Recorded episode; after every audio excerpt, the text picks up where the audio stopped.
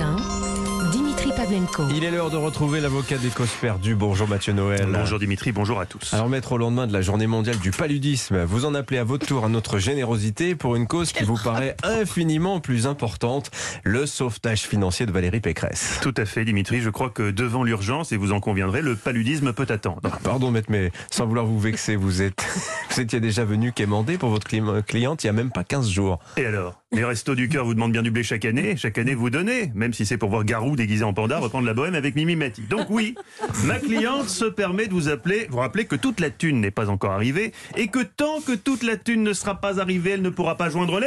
Debout Alors, françaises, français, encore un petit effort. Au cours de vos vies, au cours de nos vies, c'est tous retrouvés à devoir faire la manche, à part Bétou.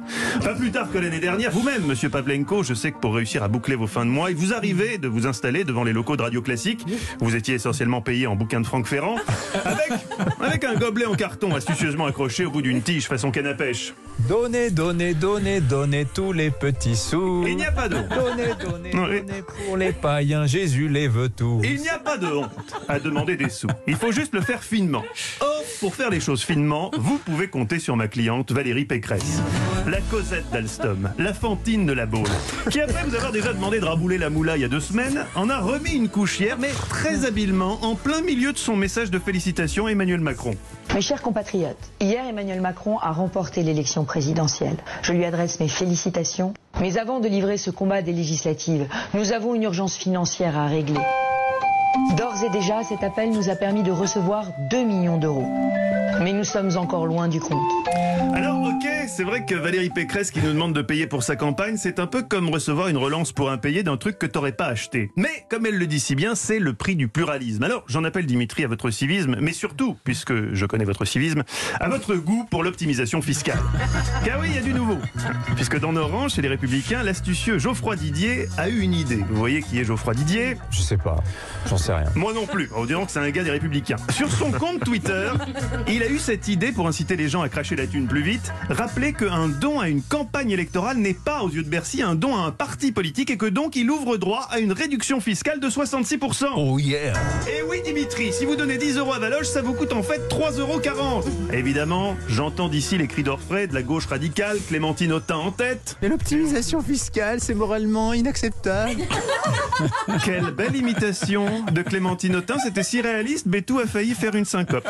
D'ailleurs, tous ceux qui nous écoutent, effarés hein, qu'un don pour couvrir les frais de campagne d'un parti politique ouvre droit au même crédit d'impôt qu'un don au Téléthon. C'est bien fichu, on va pas se gêner pour en profiter parce que là, je vous cache pas que chez les Républicains, le bateau coule.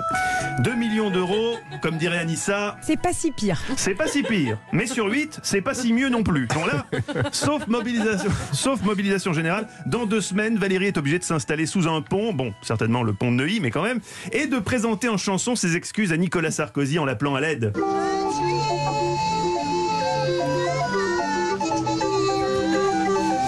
Est-ce que vraiment on a envie d'en arriver là Non. Nous en appelons aussi bien sûr à la générosité des entreprises. Certaines savent tendre la main en cas de coup dur. Je pense à la vénérable société Buitoni.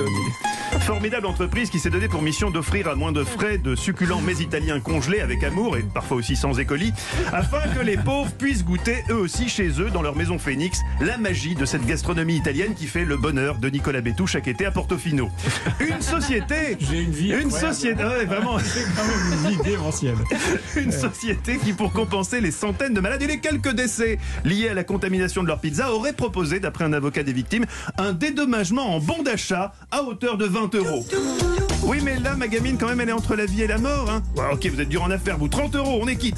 Non, nous, chez les Républicains, on pinaille pas. Même 20 euros, on prend. Les législatives approchent, faut qu'on se recalifie ça. D'ailleurs, cet après-midi, ma cliente Valérie Pécresse sera en déplacement à Toulon pour rencontrer dans son EHPAD Sœur André, nouvelle doyenne de l'humanité.